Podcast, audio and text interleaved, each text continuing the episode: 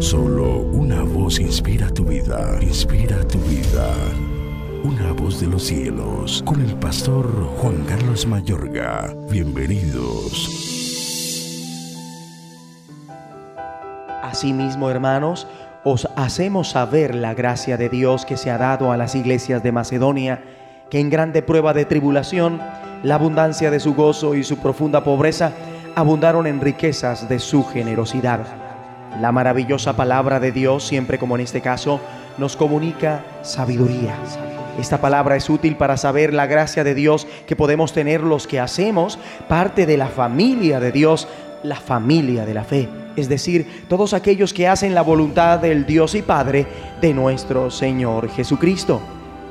Hay un patrón para nosotros hoy y es el que dejó las iglesias de Macedonia del año 57 después de Cristo. Bueno fuera para las iglesias de cada región imitaran esta buena fama que caracterizó a las iglesias en sus inicios, en este caso las de Macedonia, para servir como modelo a seguir para otras iglesias. ¿Haces parte de una iglesia que trabaja para ser un buen modelo a seguir? ¿Contribuyes para que así lo sea? Ese patrón para nosotros hoy que debemos conocer e imitar, al cual cada hermano en la fe que oye una voz de los cielos debería imitar, es la generosidad. En cuanto a este asunto de la generosidad, vemos que algunos no lo son por falta de conocimiento, pero por esta palabra hoy vamos a ser doctos al respecto. En primer lugar, la generosidad es una gracia que Dios da, es decir, que toda persona generosa exhibe la bondad y el amor que ha recibido de Dios.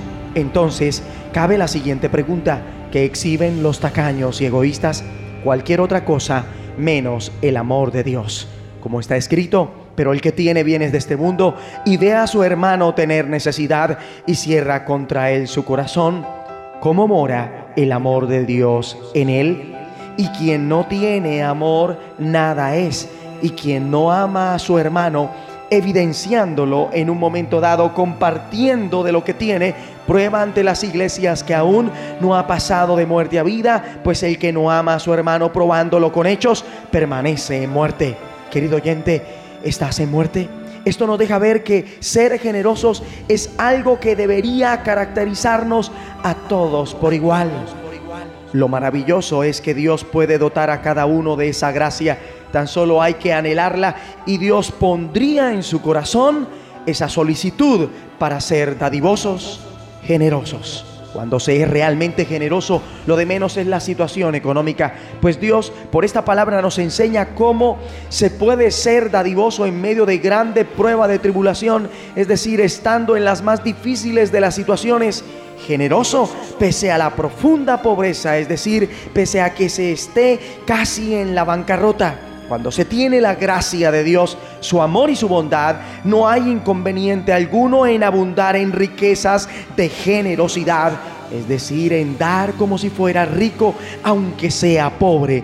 Hay un pasaje en la Biblia que dice, y por fe sacaron fuerzas de debilidad. Hoy el Señor te dice, por amor puedes sacar bendición de la pobreza para compartir con otros. Piensa, ¿A quién puedes compartirle hoy de lo que tienes? Y lo recto fuera que esa persona que ha venido a tu mente sea de la familia, de la fe, algún hermano o hermana en Cristo que esperas para hacerlo como si fueras rico con liberalidad. Escrito está, según tengamos oportunidad, hagamos bien a todos y mayormente a los de la familia de la fe, pero hágalo con alegría, porque Dios ama al dador alegre.